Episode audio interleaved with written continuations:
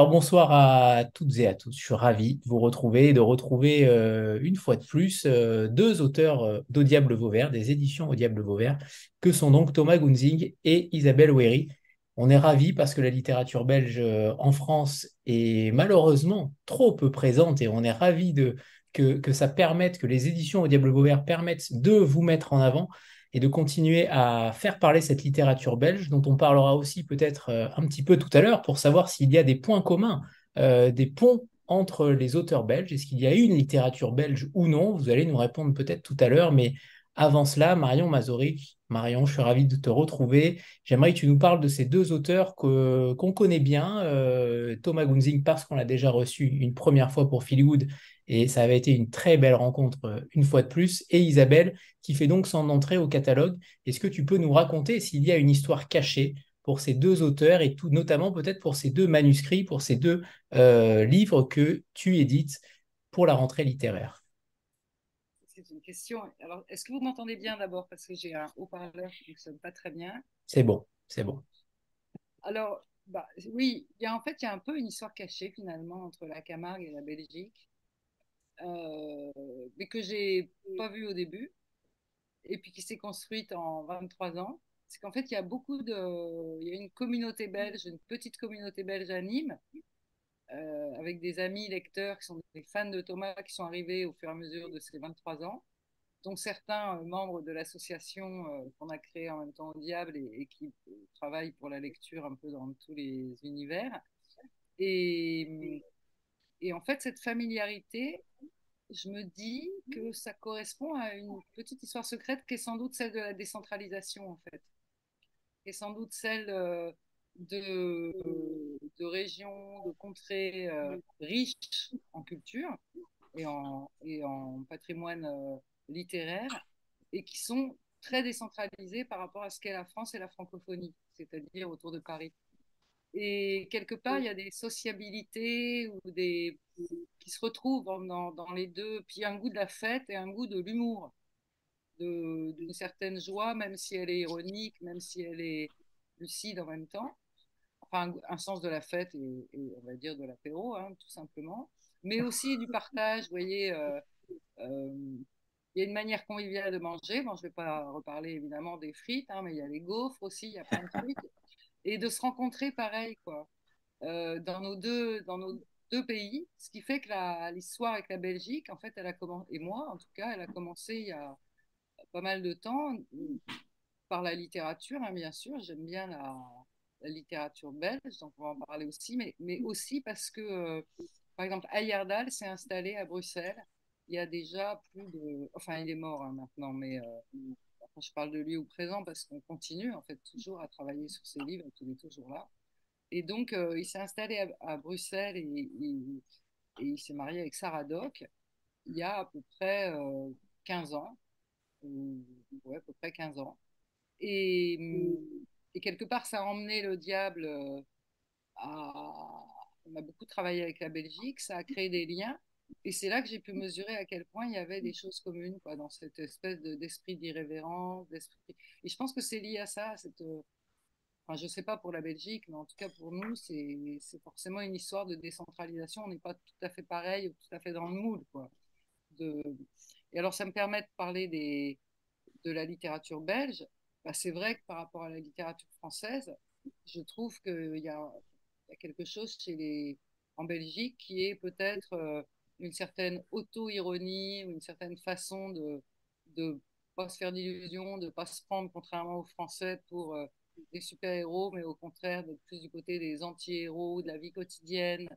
Il y a une forme de. Il y a un rapport au fantastique qui est complètement ouvert chez tout le monde, alors qu'en France, on sait que tout ça, c'est très segmenté. Il y a un rapport au, aussi à l'oralité, à, la langue de la vie, quoi, qui, est, très nette. Et, de ce point de vue-là, bah, Isabelle elle vient du théâtre et c'est d'abord une voix. Et, Thomas, on sait très bien, il suffit d'entendre, tout à l'heure on entendra lire ses textes, il y a une grande musique et tous les deux font de la scène. Donc il y a des choses dans la littérature belge qui sont très fortes pour tout le monde. Il y a aussi euh, il y a beaucoup d'écrivains du réel euh, qui font des, des petites descriptions du réel. Il y a beaucoup d'écrivains qui travaillent aussi de façon très transversale dans les genres avec des écritures pour la scène, des écritures pour le théâtre, des micro-fictions. Je trouve qu'il y a aussi une plus grande liberté de forme. Du coup, euh, bah, dès le début, le diable, forcément, il a été attentif à tout ça parce que c'est un peu son ADN littéraire. Et, Thomas, bah, il est arrivé dans le catalogue dès la création comme un auteur, et puis on le voit de jour en jour, et encore plus avec Rocky, totalement emblématique de ce qu'on aime, c'est-à-dire une littérature qui, qui, se, déploie pas dans des carcans, ou dans des genres, ou dans des... Parce que lui, il fait vraiment, euh, dans son grand chaudron littéraire, il mélange tout, euh, tout en restant très centré sur les autres, sur les gens, mais euh, on sait bien que son imaginaire, il, il est pas... il est sans frontières, quoi. Et, et puis, bah, donc Thomas, il est quand même central dans notre catalogue avec Nicolas même l'auteur français le plus euh, important du catalogue à ce jour, hein, en nombre de titres, en vente, etc. Et forcément, euh, ça irrigue euh, une attention, en tout cas forcément éditoriale, à ce qui se passe en Belgique. Et d'ailleurs, c'est par Thomas que j'ai rencontré Isabelle, que j'ai d'abord connue sur scène. Et donc, c'est d'abord une voix, une présence, un univers. Là aussi, euh, bah, pour ceux qui ont lu Rouge Western, bah, ils comprennent très bien qu'il est totalement en liberté par rapport à ce qu'on peut avoir l'habitude de lire. Et Isabelle, ça fait longtemps qu'on se. Ça fait maintenant euh, trois livres, enfin un paquet d'années qu'on se, qu'on se connaît, qu'on la lit, qu'on s'apprécie, qu'on se tourne autour. Et qu'il fallait conclure, on avait envie. Et ça a été. Euh, sur ce texte rouge western qui était euh, bah, qui nous qu'on a trouvé formidable hein, et, qui, rassemble toutes ces qualités dont, dont j'ai parlé. Donc, et, et, ce qui est vrai, c'est que du coup, bah, 23 ans après la création de la maison, alors c'est une rentrée en plus où il n'y a jamais eu autant d'écrivains belges dans, une, dans la rentrée littéraire. Euh, bah, on voit bien que déjà la, force de la littérature belge en France en ce moment, bah, elle, est, nette, hein, avec des textes qui sont très différents, qui sont originaux, qui sont justement euh, pas conventionnels. Donc ça se voit dans cette rentrée, et que le diable ait deux titres pile dans cette rentrée, bah, c'est aussi un signe. On n'était pas. Euh, je pense que c'est une tendance qui va monter parce qu'on a besoin de. est-ce que je. Est-ce qu'il y a une littérature belge? Je pense que c'est quand même les écrivains belges qui vont nous le dire ça. Alors, Thomas et Isabelle, dites-nous dites s'il existe une littérature, une une littérature belge. Est-ce qu'il y a des, des points d'ancrage en ce sens? Est-ce que vous vous sentez proche euh, des autres auteurs belges? Euh, Ça peut être intéressant aussi de comprendre euh, quels sont vos fondements littéraires. Isa, tu veux y aller? Où, j'y vais. Je sais pas vas-y, si... tu veux. Vas-y, vas-y. Oui, oui. C'est sûr, parce que peut-être qu'on dira pas. Bon, ok, d'accord. Oui. Euh, j'y vais, j'y vais. Euh, alors, c'est vraiment euh, une question qui est, qui est toujours une question compliquée. Est-ce qu'il y a une littérature belge? Je pense que j'en sais rien, en fait. Voilà. J'aimerais pouvoir développer des tas de théories intelligentes et avoir des réponses extrêmement précises là-dessus. Euh, je, suis, juste distrait parce qu'il y a mon fils qui mange juste en face de moi, dans la mesure où j'ai le seul endroit où il y a le réseau Wi-Fi, c'est juste là. Il mange son petit riz en regardant son iPad. Alors est-ce qu'il y a littérature belge Je ne sais pas. Euh, je pense peut-être qu'il y a un, positionnement par rapport à la littérature euh, qui est peut-être particulier et encore j'apporterai des, des nuances, je suis même pas certain. Quand je dis un positionnement, c'est-à-dire que ben, forcément, on n'est pas à Paris. Euh, et on n'est même pas en France. Donc, on est, on est finalement euh, assez préservé, peut-être, de toute, euh, plus ou moins, de toute cette pression liée au Grand Prix, liée à tout un, tout, un, tout un milieu qui peut peut-être avoir un effet de, de normalisation sur la production. peut-être qu'inconsciemment aussi, on n'a pas l'impression d'appartenir à cette euh, grande généalogie de la littérature francophone et qu'on a peut-être, peut-être que je m'avance, hein, mais peut-être plus l'impression de faire partie bah, d'une littérature mondiale, euh, au-delà des frontières, au-delà des genres, et puis qu'on est content quand on écrit. Euh, cela dit, ça a longtemps été un peu une honte d'être auteur belge. On voit dans il, y a, il y a quelques dizaines d'années, on disait peu auteur belge on disait, dans les biographies d'auteurs, on disait machin ou machine né à Bruxelles, c'était le mieux, mais on disait pas auteur ou autrice belge. Et souvent, les noms des villes étaient remplacés par des noms de villes françaises ou alors juste par une lettre, parce que ça faisait pas, ça faisait pas bon genre. Et, et puis, quand as dit est-ce qu'il y, a des, est-ce qu'il y a des points communs entre tous les auteurs belges, euh, bah, je pense que le point commun, c'est qu'on est tous très, très différents, en fait. C'est qu'il n'y a pas de point commun. Il, y a, des auteurs qui sont euh, plutôt vraiment euh, des auteurs du réel, assez classiques, des auteurs qui vont être proches de la poésie, des auteurs qui vont aller près du fantastique. Peut-être que le point commun, c'est que en gros, on, s'aime plus, plutôt tous bien entre nous.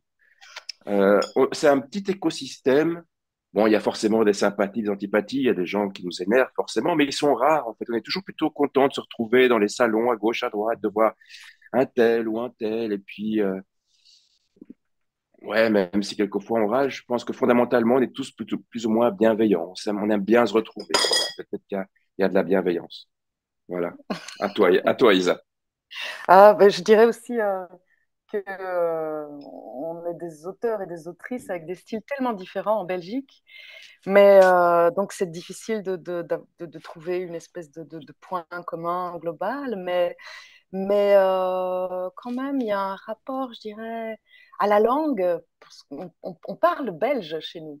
Comme au Québec, on parle québécois avec une langue, avec sa culture, ses références, ses images. Et, euh, euh, c'est certain que, voilà, que, ce qui y a une littérature belge dans ce sens, c'est le rapport à la langue et, aux expressions et aux références. Et hum, je dirais aussi euh, peut-être une forme de liberté. De, dans, comme disait Thomas, la Belgique, c'est un petit pays tout récent en fait. On n'a pas une culture comme en France, euh, un bagage lourd, comme euh, en Angleterre, comme en Allemagne, où on est écrasé par Shakespeare et par Molière, et que sais-je, et, par Goethe. Chez nous, voilà, c'est une espèce de terrain vague, un peu, un peu neuf comme ça, ou, un pays avec des frontières aussi qui côtoient plusieurs, beaucoup de pays. Donc ça, ça, ça, ça, facilite l'ouverture à, d'autres cultures, d'autres langues. Et, j'ai l'impression que ça, ça rejaillit dans nos, dans nos univers d'auteurs et d'autrices belges. Euh, ouais, j'ajouterais ça. Euh, euh, et je suis d'accord avec Thomas, cet esprit de, communautaire de, de, de, soutien euh, les uns aux autres, d'attention. Et puis, il ne faut pas oublier qu'en Belgique, on parle trois langues, trois langues officielles, et l'allemand et, et, le néerlandais. Donc, on est aussi, ça, nous, les Belges francophones, de, de, ces, de, ces, de, ces, de ces deux autres cultures, quand même, très fort. Cela dit, ce qui pourrait être intéressant de rajouter, c'est euh, notre positionnement par rapport euh, à la littérature française ou plutôt au monde littéraire français. C'est-à-dire que euh, en, Belgique, même si on le dit assez peu, l'auteur belge ou l'autrice belge va toujours avoir tendance à d'abord essayer de publier en France. Parce que d'abord, c'est un plus grand marché, parce que d'abord, on a plus de ventes, forcément, il y a plus de lecteurs, il y a plus de libraires, on est très très peu. Hein, les, la Belgique francophone et, 4 millions d'habitants. 4 millions. Voilà, c'est 4 millions. Donc, par rapport à la France, vous voyez, euh, c'est ridiculement petit, quoi. Et, et, et je pense qu'il y a quand même. Euh, euh, on a envie d'être validé par la France. Voilà. être publié par un éditeur français, avoir des, des critiques dans la presse française, c'est une validation qui reste, consciemment ou pas, très importante pour beaucoup, beaucoup d'auteurs belges. Euh, c'est pas, il y, a beaucoup d'éditeurs belges qui sont vraiment formidables, qui font un travail extra, euh, euh, qui sont d'excellents éditeurs. Euh, mais il y a toujours cette espèce de, fantasme, d'envie, de désir des auteurs belges, à la fois pour des raisons financières et à la fois pour des raisons symboliques d'être publiés en France. Oui, peut-être j'ajouterais une chose aussi qui est, qui est assez euh, interpellante en Belgique, c'est que par exemple, les professeurs de français ne sont pas tenus d'enseigner les auteurs belges dans leur programme. Donc, être auteur en Belgique, c'est être vachement méconnu de, son, par son propre pays. C'est quelque chose qui est, vraiment très ambigu. On est, gavé de littérature française dès la plutôt tendre enfance, mais, les auteurs et les autrices belges, voilà, on, on, on, ne les apprend pas, on ne les étudie pas, ou très peu. Et euh, euh, c'est un, un, drôle de sentiment, du coup, d'écrire ici, dans ce pays. Oui, d'autant que, je, rajoute encore quelque chose qui est amusant, euh, on, lit les journaux français, on écoute les stations de radio françaises, on regarde les émissions de télé françaises, on, est au courant de la politique française, on est au courant de qui est président, qui est dans quel parti, qui est, quelles sont les élections. C'est comme si on était français, mais on est, en fait, on n'est pas français du tout. Voilà, on, c'est comme si on, on était, il y avait une pièce de théâtre, euh, mais dans laquelle on ne joue pas on est spectateur d'une pièce dans laquelle on ne, joue pas. Donc on a un rapport très très étrange en fait à la France, qui est un pays qu'on connaît très bien, euh, dont on a l'impression de faire partie, mais en fait on n'en fait pas partie du tout. c'est ouvert, tu vois, es un peu, c'est ce que je voulais dire quand je parlais de la décentralisation. À Vauvert, finalement, on est un peu pareil avec Paris. Moi, je, mhm. peux, juste, ce que, ce que vous dites m'évoque une chose toute simple aussi, c'est que, mais, mais qui est peut-être intéressante à préciser, c'est que comme c'est un petit territoire de 4 millions de, lecteurs et que euh, sur le 4 millions d'habitants, le, nombre de lecteurs, est... ça serait bien qu'on ait 4 millions de lecteurs. C'est beaucoup moins de lecteurs. ça veut dire qu'en fait, l'organisation éditoriale qui produit l'essentiel de la littérature belge, c'est-à-dire toute celle qui n'est pas publiée directement par des éditeurs français, c'est une organisation éditoriale de petits éditeurs indépendants. Et du coup, ça donne euh, ça a deux conséquences, enfin au moins deux qui m'apparaissent euh, importantes. C'est la première, c'est que ce sont des éditeurs indépendants, donc beaucoup plus curieux, qui fonctionnent sur des petits tirages et donc qui sont tout à fait prêts à publier une part de littérature, on va dire, expérimentale ou euh, assez expérimentale dans les formes, ce que nous prenons très peu en charge les éditeurs français et évidemment pas les gros. Donc c'est une littérature qui est en constante recherche, euh, et comme elle est peut-être aussi en recherche d'elle-même, finalement, en écoutant, je me dis ça, bah, du coup, c'est une littérature, ça explique aussi son dynamisme, parce que ces éditeurs sont, sont, ouverts, et d'autre part, ils ont des équilibres euh, de petits éditeurs, donc ils, ont, ils sont absolument dans l'incapacité d'aller euh, occuper le marché français.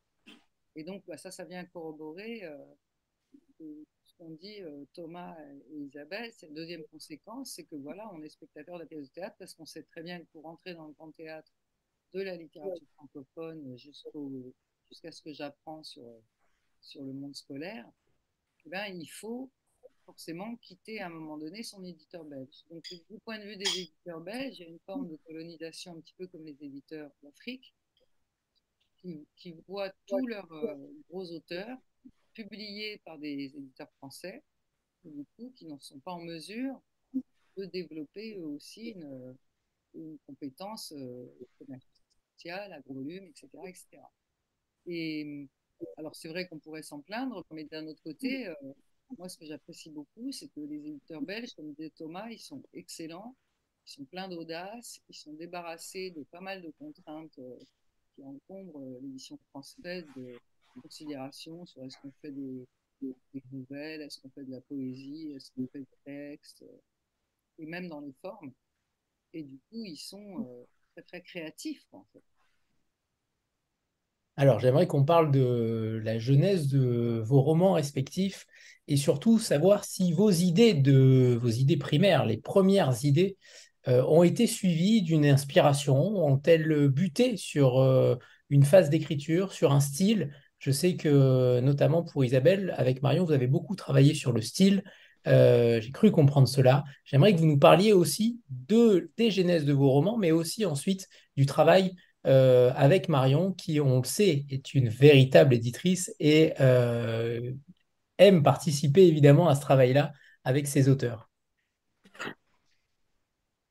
Je commence Ouais, vas-y. Alors, euh, les Rouges Western, donc ça, se passe dans une région d'Andalousie euh, que j'apprécie particulièrement, euh, où j'ai beaucoup séjourné, que j'ai découverte en faisant une résidence d'écriture là-bas. Et euh, je suis tombée, mais en total amour de, ces paysages très particuliers, puisque c'est la, région d'Europe où il y a un désert, l'unique désert d'Europe, le désert de Tabernas, qui est un désert où on a tourné des, milliers de, films depuis les années 60, dont des westerns euh, célèbres de Sergio Leone, etc. Mais plus récemment, des, films euh, blockbusters, que ce soit d'Almodovar, de, de, Ridley Scott, de, de Game of Thrones aussi, par exemple, des séries comme Game of Thrones. Et donc, c'est une région qui est à la fois, c'est anciennement la région d'Espagne la plus pauvre. il y a maintenant, même si elle s'est enrichie, il y a des reliquats de ça. Et, euh, et en même temps, euh, c'est une région euh, hantée par le cinéma. C'est-à-dire que vous vous promenez dans, des décors naturels somptueux, grandioses, sauvages, et tout à coup, vous tombez sur un paysage de, de Laurence d'Arabie ou de, ou de Game of Thrones. Et donc, ça donne à cette région un caractère, mais très troublant et une réalité très troublante, euh, une réalité flottante, euh, je dirais. Et, j'avais envie de parler de ces paysages-là. J'avais envie de de, de, de, transmettre quelque chose de, ça euh, aux lecteurs et aux lectrices. Et d'autre part, je voulais parler du corps des femmes du corps des femmes, de, des abus sexuels, des violences sexuelles. Et je voulais trouver une manière de, de, de, je voulais pas de récit autobiographique, je voulais pas de, de récit documentaire, de, de, ni faire un essai. J'avais envie de trouver une forme euh, euh, fictionnelle en fait pour, euh, pour, pour, pour, parler de, de ces sujets-là, une forme fictionnelle qui, qui soit fantastique euh, un univers un peu de conte fantastique. Et, et donc, euh, voilà, Rouge Western est, est parti de, ça, puis après, euh, évidemment, à, à dévier. Les, les, une multitude de sujets, de thèmes sont venus étoffer les, les strates du récit, je dirais.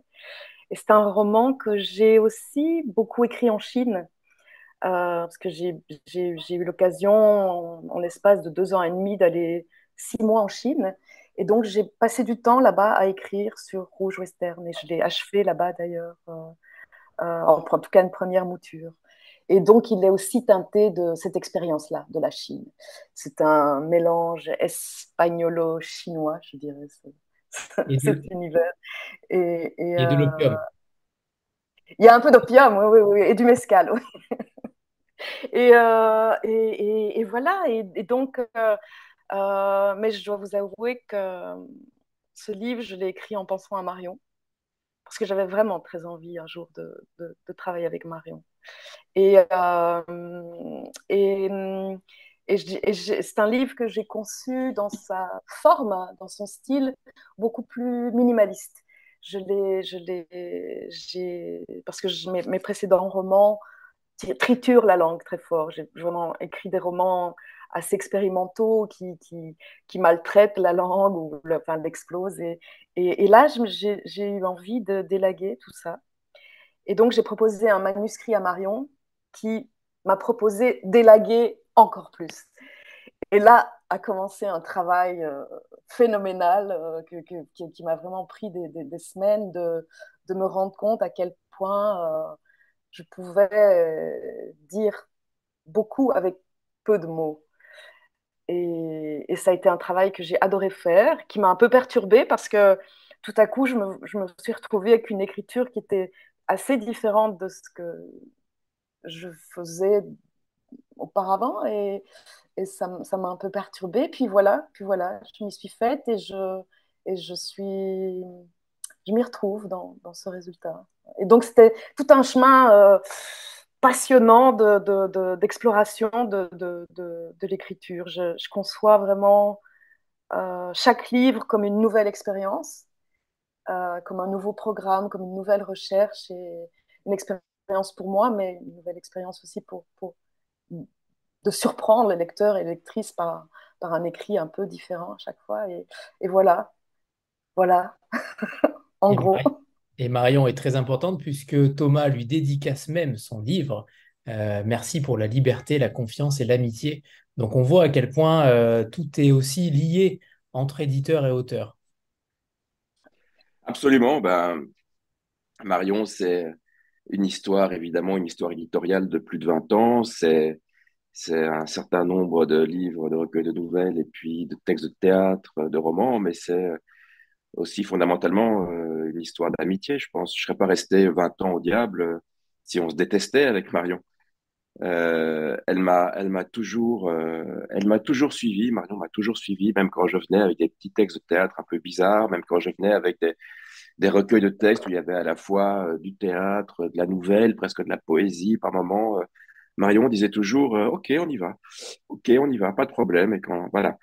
Hum, et je me rends compte à quel point Marion, c'était la conjonction de deux choses. C'était la conjonction euh, euh, fondamentale de, de la stabilité, euh, c'est-à-dire euh, ça, c'est pas une de ces maisons d'édition où on est face à des éditeurs, à des, équipes éditoriales qui changent, qu'on doit décider de suivre ou pas, et c'est chaque fois un déchirement, ou des politiques éditoriales qui changent. Il y a une stabilité qui est, à mon sens, fondamentale, parce que c'est dans la stabilité qu'on peut vraiment creuser, en tout cas dans mon cas, un, sillon euh, d'écriture.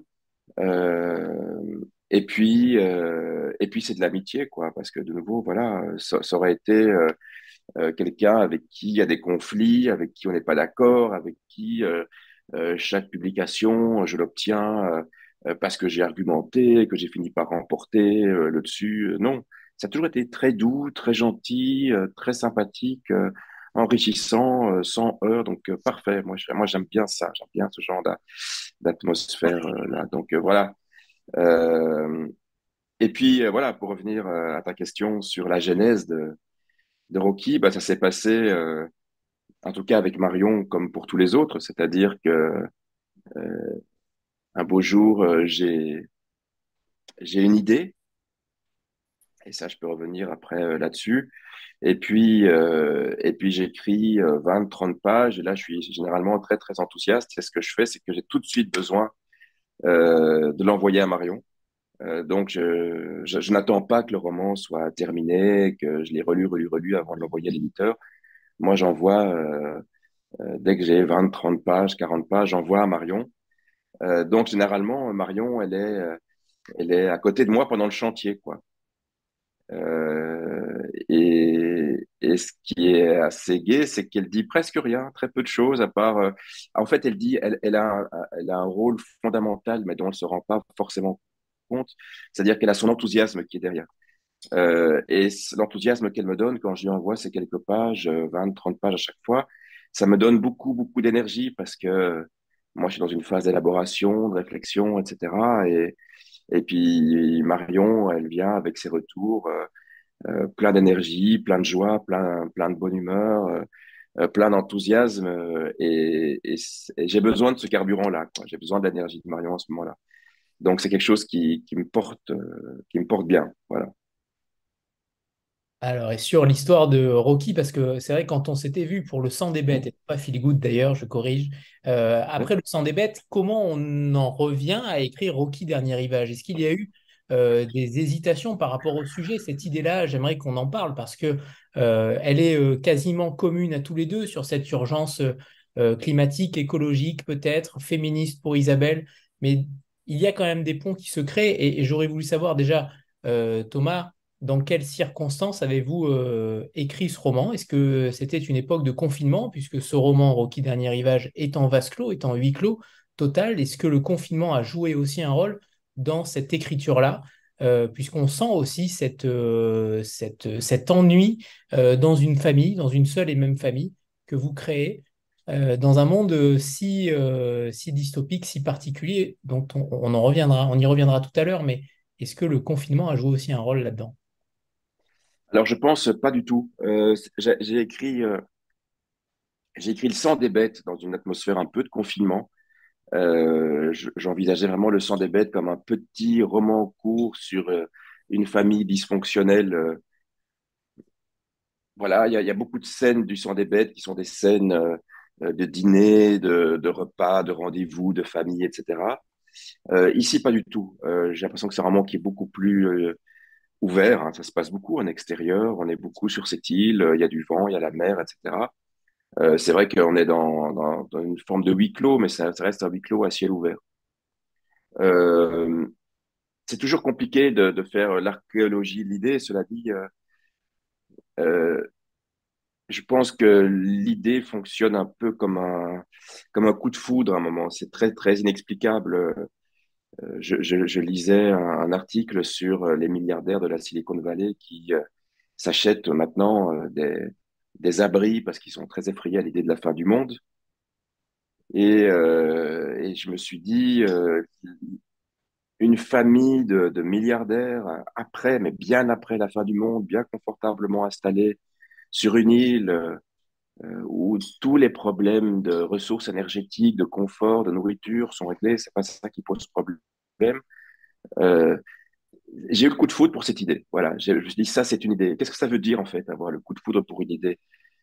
C'est vraiment des réflexions que j'ai que, que, que, que j'ai pas depuis très longtemps, en tout cas, j'ai l'impression de voir beaucoup plus clair dans, dans, dans ce que c'est que le travail d'écriture depuis quelques années.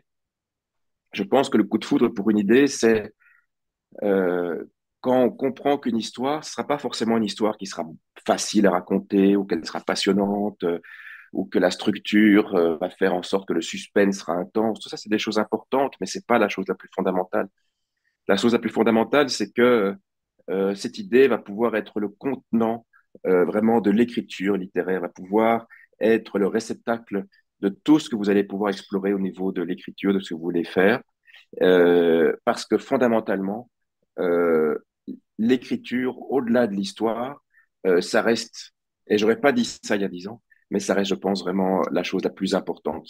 Ça reste la chose qui va euh, faire que le, roman, qui est une bizarre matière euh, inerte, fait d'encre et, de papier, de mots, euh, devient une vraie matière vivante, une matière vivante qui va euh, faire son chemin jusqu'en profondément dans l'esprit du lecteur, qui va s'y incruster, qui va habiter dedans, qui va provoquer des émotions, voilà. Euh, et ça, c'est euh, le moment où on sent que l'idée, la situation, le scénario euh, va pouvoir être le, le réceptacle de tout ça. Voilà. Est-ce que vous auriez aimé vivre tous les deux dans vos romans? Est-ce que c'est euh, une sorte de peut-être de fantasme, même si euh, en effet les deux, les deux romans ne sont pas forcément très entre guillemets joyeux sur l'issue du monde, mais quand même, est-ce que vous auriez eu envie d'être l'un des personnages de vos, de vos romans? Euh, ouais, enfin oui, oui, oui, oui, oui, oui, parce que donc cet endroit que je décris en, en Andalousie existe vraiment. Hein, donc euh, c'est vraiment un lieu. J'ai besoin d'écrire dans des cadres des lieux que, que j'ai connus ou que, que j'ai un peu côtoyés. Et ce lieu en, Espagne, c'est un des endroits où je me sens le plus, en tout cas vraiment très très heureuse. Et, et, euh, et habiter dans un de mes romans, ça m'amuserait, tiens, de côtoyer un un chat et un chien, d'avoir des discussions avec eux, de fumer des clopes sur, euh, sur une terrasse dans la nuit espagnole, ça pourrait m'amuser, ouais. oui, oui, oui. Bien qu'il euh, fasse très chaud, mais, euh, d'écouter des, fantômes dans la nuit, de, voir une fille girafe passer dans les... En fait, oui, j'écris, parce que passer deux ans ou trois ans dans un roman, c'est vraiment être plongé dans l'univers en, permanence. C'est dormir avec, c'est se réveiller avec, c'est en rêver. Donc, euh, un, ça devient comme notre espace. Enfin, moi, ça devient comme mon espace, euh, mon espace physique quasi. Et euh, c'est vrai que j'ai un rapport charnel avec l'univers de mes romans, les univers de mes romans en général. Et c'est vrai qu'on parle peu des rêves des écrivains, mais en effet, vous devez être constamment hanté, j'imagine, par vos personnages. J'ai du mal à imaginer que, vous, que ce ne soit pas le cas en réalité. C'est vrai, oui, c'est vrai. Et, quand, et quand le roman est terminé, c'est assez douloureux, je trouve, de, fermer la porte, se dire, voilà, euh, l'écriture est terminée. Euh. mais oui, c'est quelque chose qui vous réveille la nuit. Qui... Moi, je travaille pas mal la nuit en, lors de, je dirais, de rêveries actives dans une espèce de sommeil, sommeil éveillé. C'est un moment propice aux, images, à, trouver des solutions, à l'intrigue, à, avoir de, de, de, nouvelles idées. voilà. Alors, est-ce que, je réponds à ta question, hein, est-ce que, est-ce que j'aimerais vivre dans un de mes romans En tout cas, ce qui est certain, c'est que j'aimerais vivre dans un roman d'Isabelle.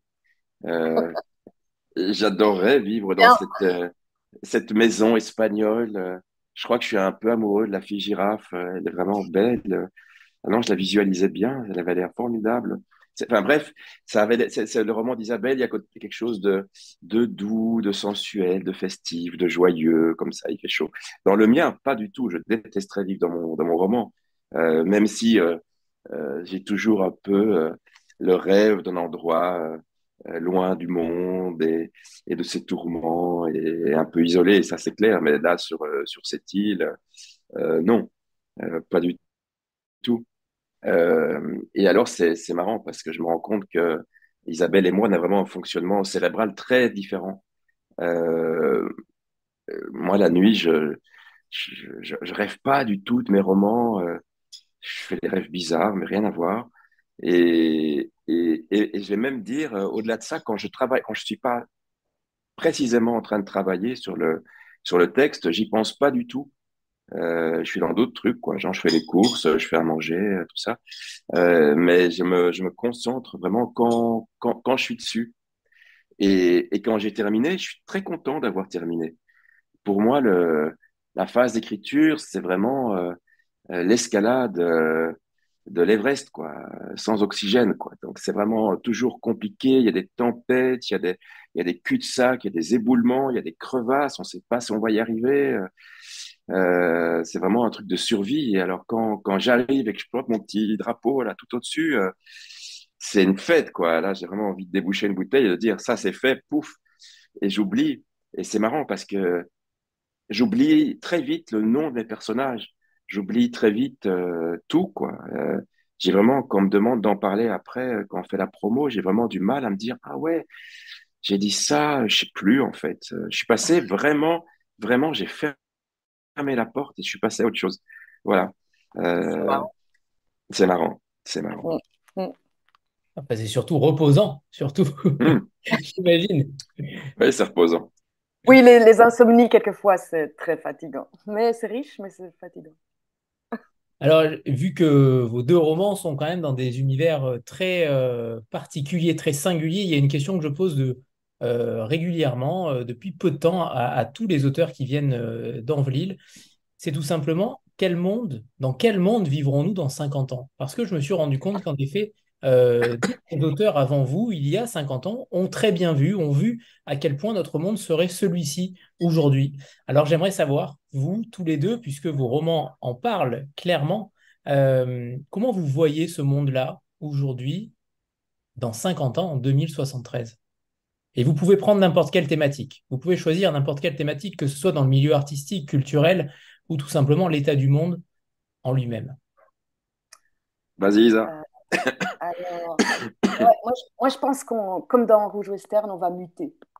On va muter, on va acquérir euh, en tant qu'être humain pour se faire vivre, euh, on va acquérir des capacités physiques euh, particulières. Comme la fille girafe, on va attraper des, des poils qui vont nous protéger de, des grands froids ou des choses comme ça. Tu crois pas, Thomas?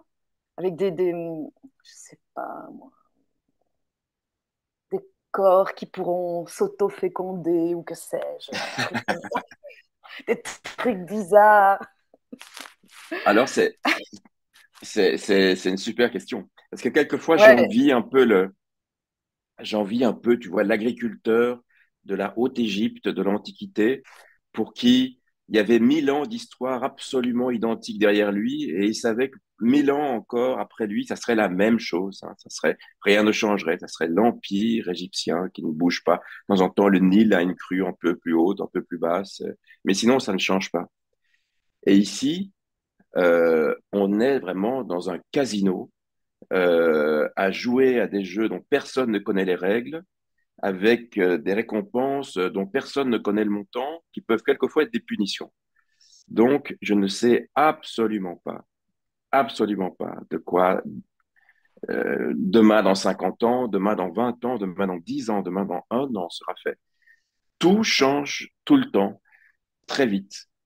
Euh, le monde sera peut-être euh, merveilleux ou horrible, bien que là, si on regarde la tendance lourde, euh, ça sera pas funky, mais bon, euh, je suis incapable, incapable.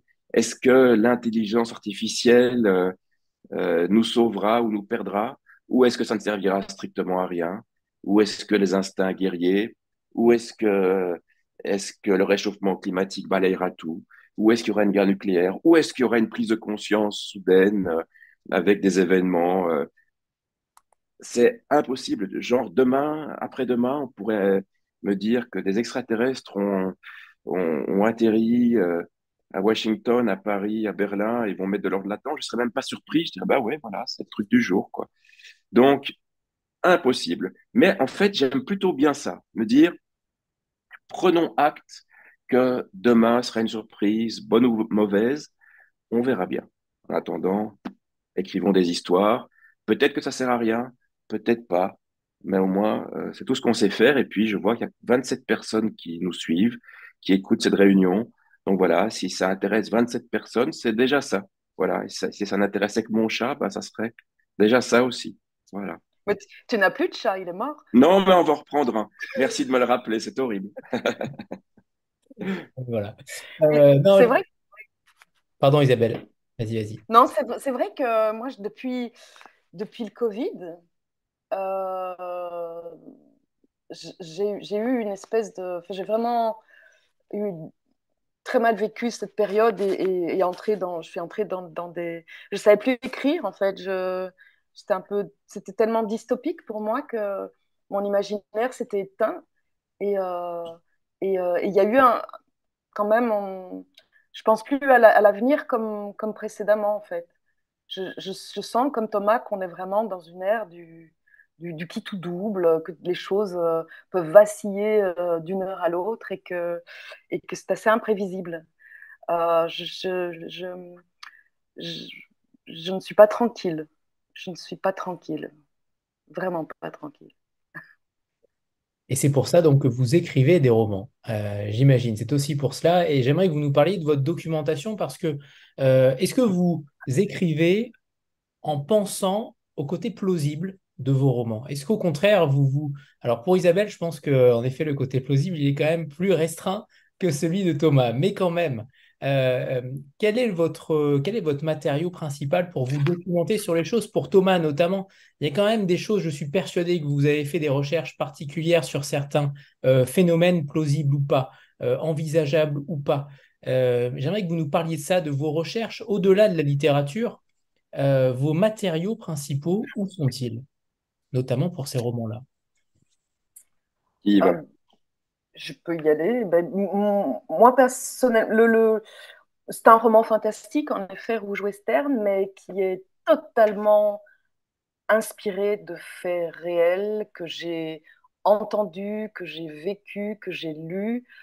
Euh, il est totalement inspiré de, de- d'un quotidien que je partage avec des amis en Espagne. Donc, même si les choses sont, sont fictionnalisées, tout est vraiment ancré dans, le réel et dans, une forme de documentation aussi. Je cite beaucoup de films, je cite beaucoup de, références d'auteurs chinois, par exemple. Euh, c'est une forme de documentation euh, malgré tout. Et, et, je dirais aussi ce qui est la complexité dans un, quand on invente, comme dans mes romans, des, univers fantastiques, c'est d'architecturer un monde qui est cohérent, qui est cohérent dans sa folie. Euh, et euh, là, ça ne s'agit pas de documentation, mais mais d'architecturer euh, un monde plausible malgré sa, malgré sa folie. Euh, ouais. Ok, à moi? Thomas Ouais, c'est moi.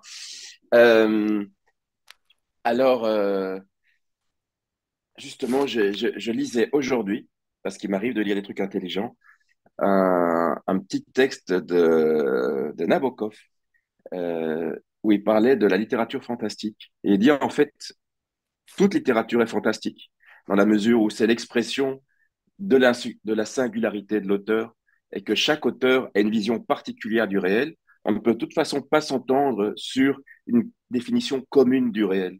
Donc c'est toujours une définition. Euh, donc toute littérature est toujours fantastique. Voilà, parce que toute littérature c'est toujours un point de vue particulier sur le réel. Euh, bon, alors cela dit, c'est vrai que dans la plupart de mes romans, j'imagine toujours un point de décalage par rapport au ce qu'on pourrait appeler le sens commun. Ce qui peut arriver ou pas arriver, etc. Euh, c'est vrai qu'on n'a pas connu une fin du monde. Euh, mais une fois qu'il y a ce décalage du sens commun, euh, comme le dit Isabelle,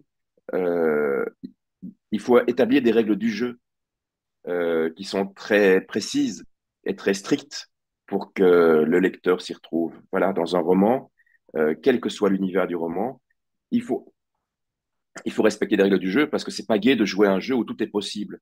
Voilà, on n'adhère pas à ça.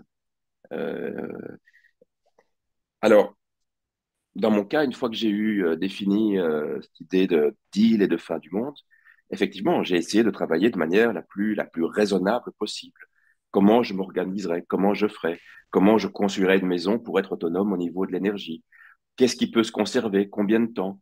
Donc là, je me suis pas mal documenté. J'ai été voir des ingénieurs, des électriciens, des gens spécialistes en éolienne, en hydrolienne, en panneaux solaires, en, conservation d'eau potable.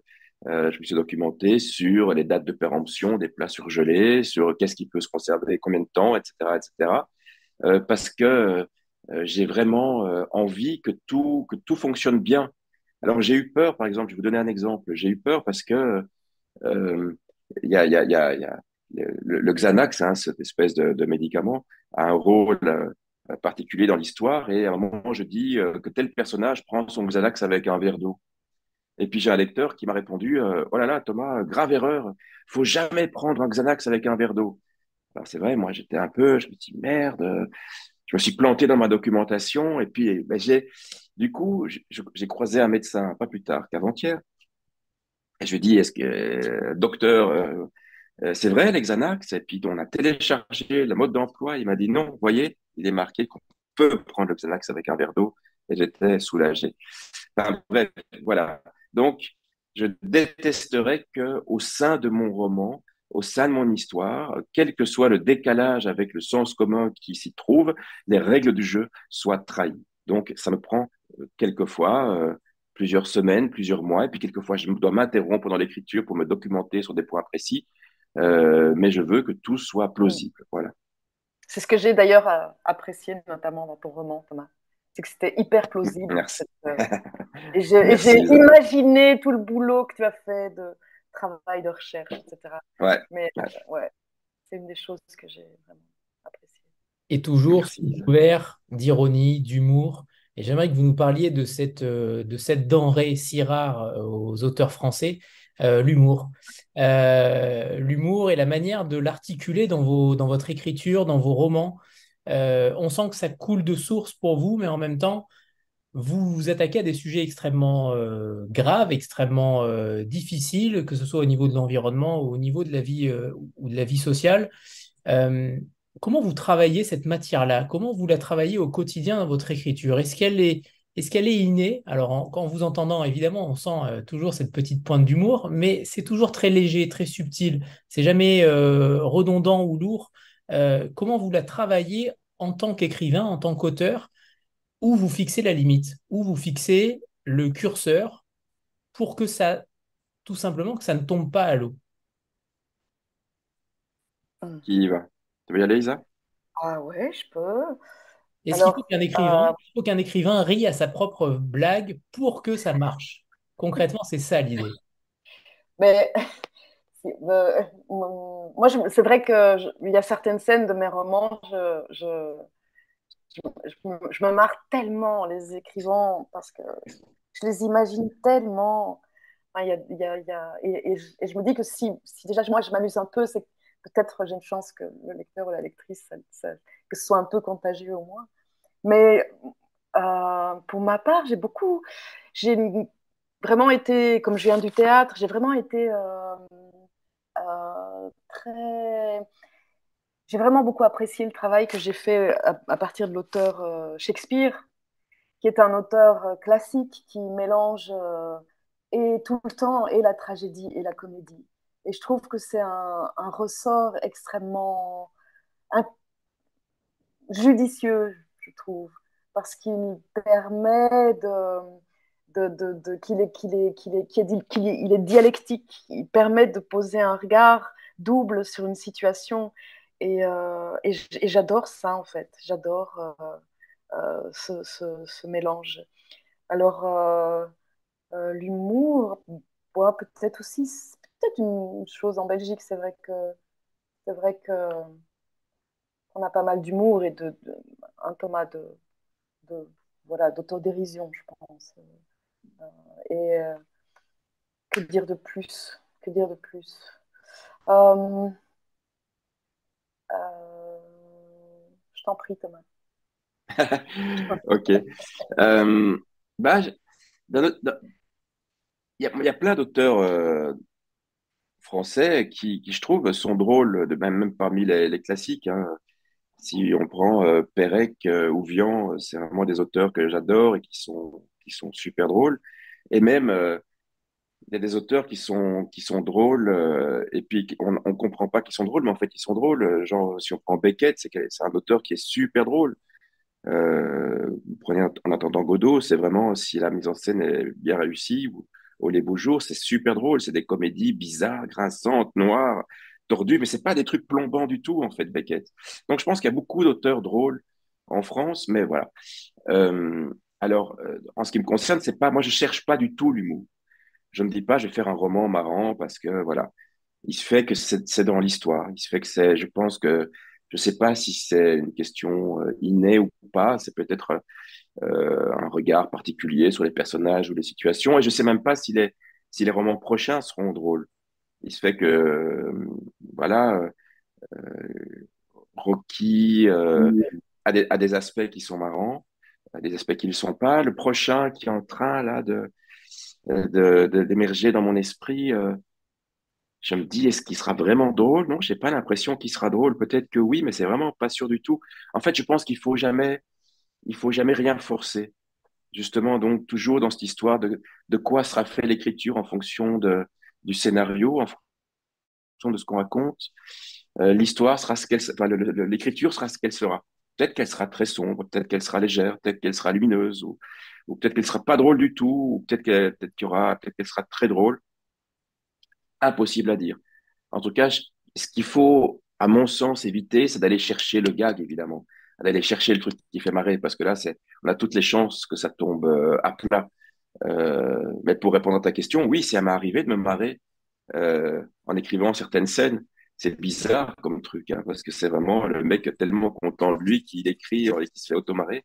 Euh, mais c'est vrai, des fois, ça me fait marrer. Euh, et ça me fait marrer même quand, quand il m'arrive de lire des textes en public. Je me dis, putain, ça c'est drôle. Et puis, je, et ça c'est horriblement gênant parce que c'est vraiment le mec qui rit de ses propres blagues. Mais euh, euh, voilà, je crois qu'il faut vraiment laisser, en tout cas, c'est ce que je fais, laisser le plus de place possible à ce que va devenir l'écriture en tant que telle. Et elle sera drôle ou pas, ou sombre, ou légère, on verra bien. Bon, alors je vais. Oui, Marion. J'interviens un petit peu sur l'humour parce que euh, en fait, Thomas et Isabelle ont des, ont des ressorts euh, humoristiques extrêmement différents, en fait, tous les deux. C'est-à-dire que euh, Isabelle, bah, dit, mais son livre, il est très fantaisiste et plein de joie. Et l'humour chez elle, c'est, il est gourmand, il est éventuellement burlesque, lié effectivement, il y a une gestuelle des personnages, une sensualité des choses. Donc il y a énormément de morceaux de bravoure dans son livre. Moi, moi je me suis gondolée euh, à la fin, en particulier, il y en a plein des scènes où on se marre, mais, mais celle du cheval à la fin. ah, la scène du cheval. Magnifique, la scène du cheval. mais celle-là, mais elle m'a fait mais, hurler de rire. Et, vraiment, et quant à. Alors, voilà, et c'est vrai que euh, c'est très lié à son inspiration, à, tout ce qu'elle a dit avant. Hein. C'est-à-dire, il y a aussi un amour des gens, une envie de les découvrir. Enfin, on sent vraiment, il y a ce que disait Thomas tout à l'heure sur le livre d'Isabelle, c'est vrai, son humour il fonctionne comme ça. Jusqu'à aller au burlesque, au fantastique, la scène. Il y a une scène terrible avec justement les Chinois, enfin, les... ils sont chinois ou coréens Chinois, bien sûr. Chinois. Bon, celle-là aussi, elle est désopilante et pourtant elle est inquiétante en même temps. Donc, euh, c'est un humour assez gourmand et, joyeux finalement, et, qui peut vraiment aller jusqu'à euh, transformer le, réel. Voilà, dans un... Et donc, c'est un, moteur très dynamique, très puissant dans, dans ces livres. Et je comprends qu'à un moment donné, quand tes personnages commencent à faire des trucs euh, où tu es entraîné, tu te marres toi-même. Et Thomas, c'est lui qui a donc inventé cette grande expression qui est devenue un gimmick chez nous, c'est-à-dire euh, rire comme une, comme une baleine Nike. Expression qui vient de, du manuel de non, c'est pas du manuel de survie. Si, c'est ça. Ça vient du manuel de survie. Donc ça fait déjà quelques livres. Et Thomas aussi, on, rigole dans ses livres. bon, euh, je pourrais donner l'exemple de la girafe, la nouvelle La girafe, le petit zoo du monde, qui est quand même une nouvelle à la fois atroce et, euh, euh, et, voilà, de rire. C'est une comédie en fait noire, mais très noire, très très noire. Et Thomas, lui, c'est le contraire. Son humour, en fait, c'est, il est d'abord ironique.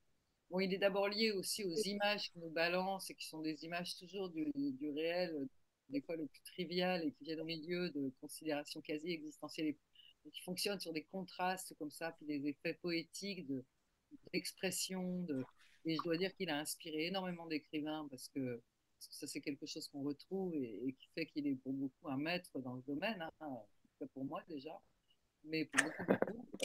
Mais, euh, Allez, pour moi aussi un peu hein, quand même. Ouais, non, ah, vous êtes gentil. Tout le monde hein, quand même, parce que Enfin, vous avez compris à ce qu'a dit Thomas tout à l'heure que bon, moi je le trouve génial depuis que j'ai lu le premier texte de lui et qu'à chaque fois qu'il me montre euh, des pages, je trouve ça formidable et que mon travail éditorial consiste à faire qu'il soit en forme parce que pour le reste, euh, j'ai pas grand chose à dire. Sinon, euh, trois répétitions. et tu lui donnes un Xanax avec de l'eau, je crois. Bah, ça, je ne savais pas. Il en sait beaucoup plus que moi. Hein. Moi, je suis impressionné par ses, connaissances chaque livre, la documentation est énorme. Mais, et ça aussi, ça fait effet humoristique, la façon dont il traite sa doc. Un peu à la Bret Easton Ellis, euh, euh, si vous voulez, ou à, même à la Pérec. Enfin, il y a, un, effet de, retraitement des données, euh, qui ça peut être par exemple dans Rocky informatique. Moi, il m'a fait avaler des pages sur l'informatique en me marrant, alors que j'y comprends rien, faut le dire, hein, je suis pas du tout geek. Et, voilà, il, crée du l'humour aussi avec une distance perpétuelle entre ce qu'il écrit et, euh, lui, et donc le lecteur. Une distance ironique. Et de ce point de vue-là, je le trouve assez proche d'un Nicolas Ray, qui manie aussi très bien l'ironie et cette forme d'humour décalé, et qui cite toujours cette grande vérité euh, qui, je ne sais plus par qui elle a été prononcée une fois, c'est-à-dire que l'ironie, c'est l'élégance du désespoir. Parce que par contre, les romans de, de Thomas qui ne qui ne se focalisent que sur des héros qui bien, qui sont en général assez dépressifs parce que le monde est ce qu'il est, euh, assez anxiogène. Ben, S'il n'y avait pas d'humour, je promets que ces romans seraient plus noirs que noirs, quoi, à commencer par Rocky.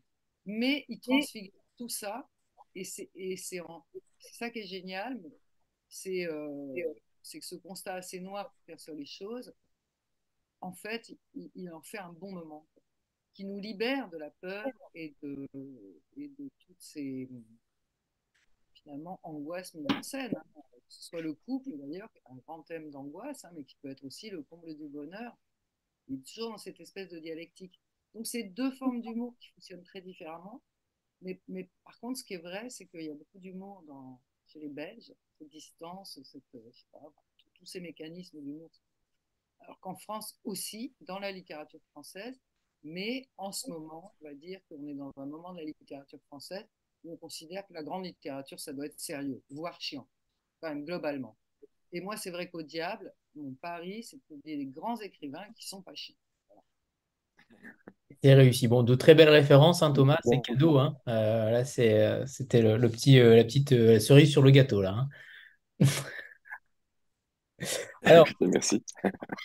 on va faire une petite photo de groupe avant que vous nous lisiez un passage chacun de, de vos romans respectifs. Voilà, préparez-vous. Si vous avez le livre, évidemment, mettez-le en avant.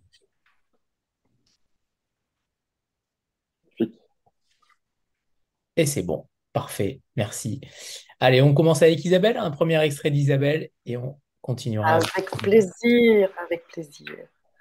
C'est un extrait qui se situe, je dirais, dans la presque à la moitié du roman.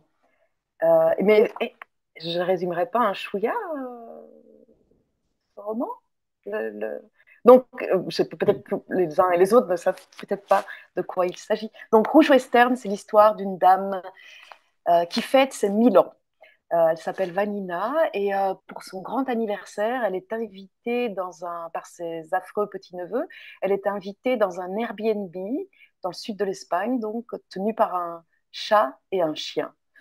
Et donc elle se retrouve dans, dans ce paysage, dans sa petite maison, et il lui arrive plein d'aventures. Et sa petite maison, c'est un cortijo, comme on dit en espagnol. C'est une petite, euh, une petite ferme. Voilà. Et donc, euh, elle dit ceci. Les jours au cortijo défilent, tous plus enchanteurs les uns que les autres. Je vis dans une matière plus douce et plus souple que de la fesse de bébé. Ce sont des jours moelleux, ondulants, aériens. Si aériens que j'en deviens libellule libellule se traînant du canapé au lit, du lit au transat, puis du transat au fauteuil en osier. Je suis cette chose sans plus aucun squelette, molle, flasque, qui se répand d'une station horizontale à l'autre. Aucune mauvaise pensée pour m'égratigner l'esprit, aucune peur, aucune douleur, même du côté de mes brûlures, parce qu'elle a été brûlée par le soleil. Une espèce de paix à l'âme qu'on ne parvient à atteindre que le jour de sa mort, je présume. Et je dois d'ailleurs me pinceauter de temps à autre pour m'assurer que je suis toujours vivante.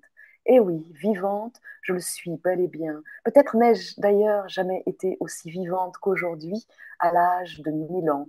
Le jeunisme, ce con, cette espèce d'a priori con qui traînaille dans des esprits cons. Jeunisme con, Vanina, ne t'énerve pas. On s'en fout des cons. Live your life, chill. Et la chaleur est si forte qu'on pourrait frire des œufs sur les troncs d'arbres. L'atmosphère m'évoque l'enfer, le soufre, le diable et des corps rôtissants sur des bûchers. Des créatures m'apparaissent, aussi tordues et protéiformes que dans les tableaux de Bruegel, mais j'adore. J'expérimente aussi comment mon sang bout dans mes veines, comment il est vraiment sur le point de cuire et de me transformer en boudin humain. C'est magnifique, ce presque point de non-retour. Jamais de ma vie je n'ai eu autant conscience d'être une créature de viande, et que comme les milliers d'animaux que j'ai mangés dans ma vie, mon corps pourrait nourrir quelqu'un. Je dilue cette pensée un chouïa effrayante en me refroidissant à l'eau glaciée. Elle vient inonder les canaux de mon organisme, et il me semble devenir la ville de Venise tant elle s'immisce dans les parties les plus infimes de ma géographie. C'est ça, je deviens Venise, et comme elle, je suis sur le point d'être avalée par le liquide divin. Voilà un petit extrait. Merci Isabelle. Avec plaisir. Thomas, c'est à toi. Alors, euh, moi je vais juste lire le début. Euh, voilà les, premières pages. Alors, juste une, petite info euh, au niveau de la structure du livre. C'est un livre qui est structuré euh, je vais attendre que mon fils ait fini de prendre son dessert dans le réfrigérateur euh, avant de lire. Donc, c'est un livre qui est structuré. Euh, il y a quatre personnages principaux Fred, son épouse Hélène, leur fils Alexandre et leur fille Jeanne.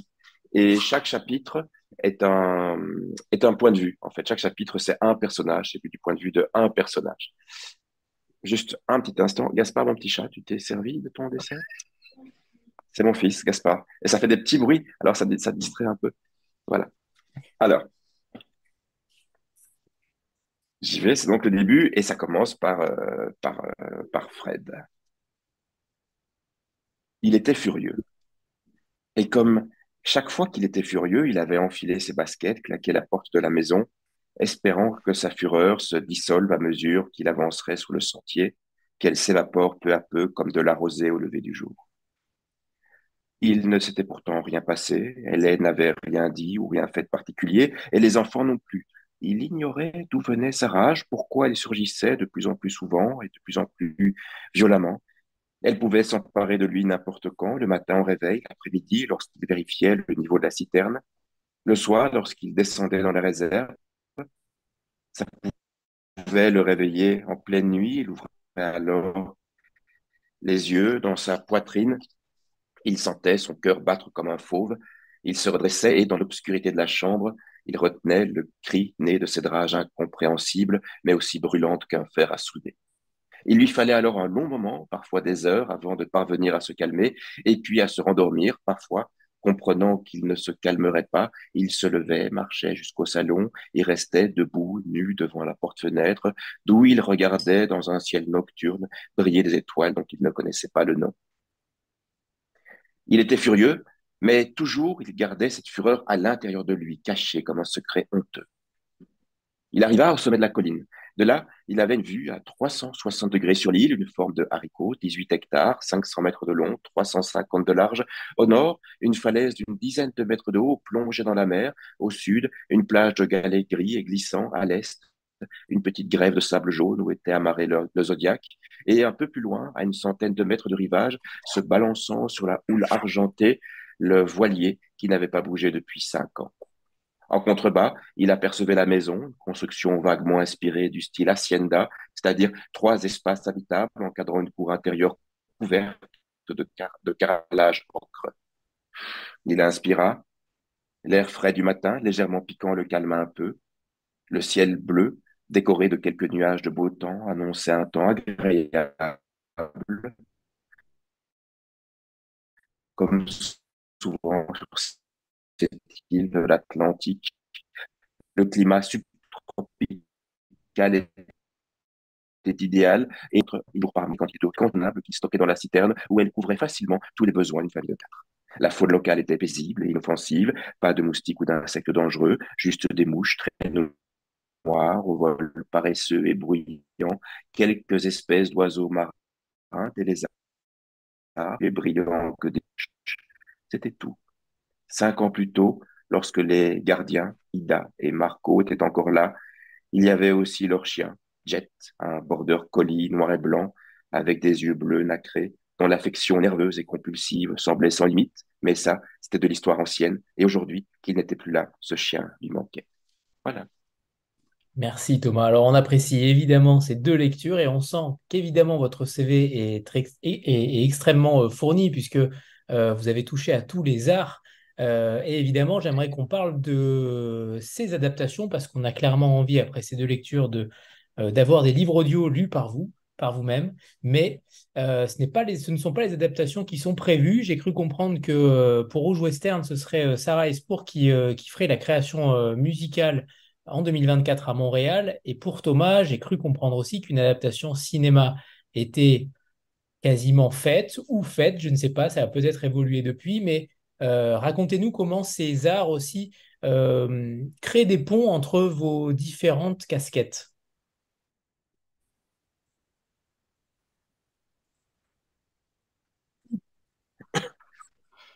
Vas-y, Isa. Ok, j'y vais.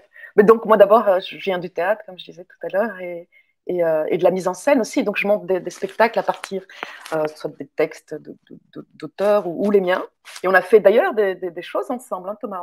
C'est vrai, c'est très bien. Euh, des formes, c'était super gai.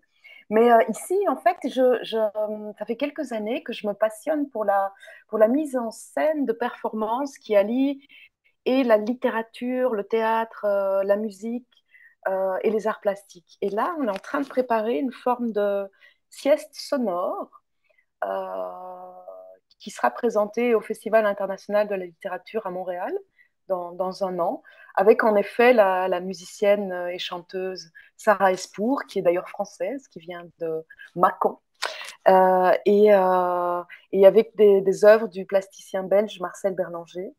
Et c'est on va présenter cette forme à Montréal dans l'idée de la, diffuser ailleurs, évidemment, après. Et donc, les siestes sonores sont, je ne sais pas si vous connaissez, c'est des dispositifs où on allonge les, spectateurs, les spectatrices, et on, les plonge dans la, pénombre et on lui donne beaucoup de choses à entendre et peu de choses à voir. Ce qui fait que euh, attrapent des grandes oreilles avec euh, beaucoup de sensibilité, beaucoup d'acuité et que, et que des textes littéraires sont, sont, sont très bien perçus dans, dans cette position euh, allongée, parfois les yeux fermés et, et, les oreilles grandes ouvertes. Voilà, c'est une forme vraiment que, que j'apprécie. Donc, on travaille là-dessus pour l'instant avec Sarah Espo. Ok. Alors, de mon côté, effectivement, euh, les, les, les, droits cinéma ont été achetés, comme, on dit, par euh, quelqu'un avec qui j'ai déjà travaillé euh, plusieurs fois. Il s'agit d'un réalisateur belge qui s'appelle Jaco Van Dormal, qui a réalisé bah, des films que vous connaissez peut-être en France, comme Le Huitième Jour, Toto le Héros, Mister Nobody, enfin des films qui étaient quand même... moi, je suis un grand, grand fan de ce qu'il fait. C'est quelqu'un avec qui j'avais déjà travaillé parce qu'on a fait deux spectacles ensemble, euh, des spectacles, euh, un spectacle qui s'appelle Kiss and Cry, un spectacle qui s'appelle Cold Blood, des spectacles de chorégraphie, c'était avec euh, son épouse Micheline Demey. Et puis on a on a fait un film ensemble. En fait, j'ai écrit, un, on a coécrit le film qui s'appelle Le Tout Nouveau Testament avec Benoît Poulvord, où Benoît Poulvord fait un dieu hystérique et malfaisant qui habite qui habite Bruxelles. Et, et là, euh, bah, j'étais très heureux parce que je sais qu'il me lit, euh, Jaco. enfin bon, euh, en gros, il y a le travail qu'on fait euh, ensemble, le scénario, etc. Et puis, il y a mon travail d'écriture. Et c'est la première fois que un roman lui plaît au point de vouloir l'adapter. D'ailleurs, ça sera pour lui aussi une première, c'est-à-dire adapter un roman, c'est ce qu'il a, on n'a jamais fait ça. Enfin, lui n'a jamais fait ça, je veux dire. Euh, donc là, je suis, je suis, je suis très heureux. Euh, maintenant, il faut savoir que le temps du cinéma est un temps euh, très long parce qu'il y a le temps de l'écriture, le temps de la recherche de financement, le temps euh, du tournage, du montage, etc. Donc ça se compte toujours en, en plusieurs années souvent. Donc voilà. Mais en tout cas, euh, normalement, un beau un jour, euh, Rocky devrait exister au cinéma. C'est génial. Je, je, veux bien jouer le rôle du chien, Thomas. Ah, d'accord. Un, border collie aux yeux. Ouais, un border collie, je veux bien. Non, mais alors, il y, a toujours quelque chose qu'il faut préciser, c'est-à-dire que euh, être adapté au cinéma, c'est pas l'aboutissement ultime pour un roman. Euh, l'aboutissement ultime, c'est d'être un roman. C'est ce qu'il est. Enfin, en tant que roman, euh, j'ai fait ce que, le mieux que je pouvais avec Rocky. C'est la forme la plus aboutie, je pense, pour lui. Voilà. le cinéma, c'est nécessairement une adaptation. Voilà, c'est pas un upgrade. C'est pas, ça sera pas mieux, ça sera différent. Faudra faire des tas de choses. Donc, ça sera euh, un autre Rocky Dernier Rivage euh, que, que, que, que, je, scénariserai avec Jaco. Donc, voilà, je sais qu'il n'y aura pas de trahison profonde. Euh, mais j'ai l'impression quelquefois quand, quand je lis des choses sur des romans qui sont adaptés que c'est le graal absolu pour un roman que d'être adapté au cinéma, comme si le cinéma était la forme artistique la plus aboutie qui soit. En fait, non, c'est autre chose. J'adore le cinéma. Euh, je suis vraiment euh, un grand fan de cinéma, mais c'est autre chose. Donc voilà. Euh, je, je, voilà. Et je, dis ça parce qu'il ne faut pas dire j'attends le film, alors non, prenez le roman maintenant. Oui, vrai, mais cela étant, le cinéma peut faire, faire revenir euh, des spectateurs. Absolument. Il y a quand même des Absolument. Absolument. Dans ce sens-là, c'est très bien. J'aimerais, Isabelle, que tu nous parles de Mademoiselle Vanina, parce qu'elle a quand même 1000 ans. Euh, c'est une sorte de fausse Tati Daniel, comme tu l'appelles euh, dans le roman. Et j'ai l'impression que souvent, tes héroïnes sont des vieilles femmes, euh, mine de rien. On a l'impression que dans tous tes romans, il y a quand même une, un personnage, alors c'est pas le même évidemment, mais quand même, il y a cette familiarité avec une personne âgée. Est-ce que c'est une thématique qui te préoccupe aussi? On sait que dans les pays occidentaux, ce ne sont pas les personnes euh, qu'on aide le plus, étrangement, alors que dans d'autres sociétés, euh, ils font partie véritablement de la famille, alors que dans le système européen, on est quand même, on les exclut souvent et ce ne sont pas les plus, les plus protégés. Donc j'aimerais que tu nous parles peut-être de cette thématique-là, si elle est prédominante pour toi, et que tu nous parles ensuite de ah. Mademoiselle Vanina. Oui, ben c'est vrai que dans mon parcours au théâtre, en littérature, etc., j'ai eu la, chance de, côtoyer des, personnes âgées, mais euh, à qui je dois, auxquelles je dois énormément. Des, personnes âgées euh, formidables, ouvertes, euh, complètement curieuses, euh, euh, stimulantes, pleines de malice, de, vraiment de, et de joie de vivre même, et, et de fantaisie aussi. Et, et, je, j'aime bien les vieux et les vieilles, je Vraiment, ces, vieux et ces vieilles-là, je, leur dois beaucoup. Euh, et c'est un, évidemment un âge qui n'est pas, qui est pas sexy dans notre culture euh, contemporaine, euh, je dirais européenne. Et, mais moi, il m'intéresse parce que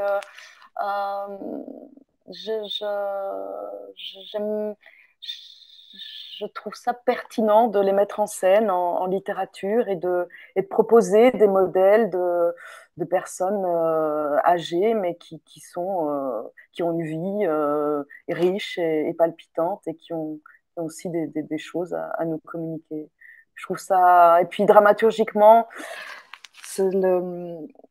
ici, c'est vrai que Vanina, elle a mille ans et j'ai imaginé un personnage qui a qui est une espèce de, qui est une femme, qui est toutes les femmes, qui a tous les âges, euh, qui a des strates en elle et des, des, des, générations de femmes en elle. C'est une espèce de, ouais, d'archétype.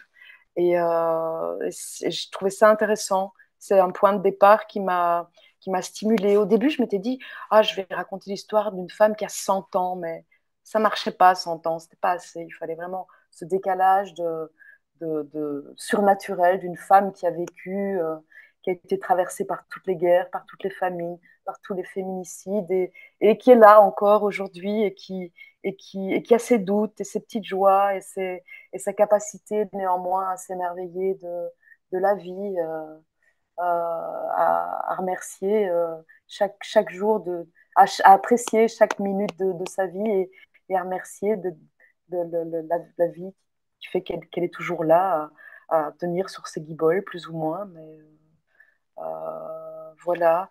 Et euh, évidemment, je voulais parler du corps des femmes et du corps de toutes les femmes, du corps d'une femme très âgée qui a vécu bien des embûches que, que, nous traversons, nous, certaines femmes et certains hommes aussi, mais le, fait d'être femme est une chose, euh, j'ai expérimenté ça euh, euh, pour ma part, qui, n'est vraiment pas simple, qui, nécessite de, se défendre, de, se protéger, qui,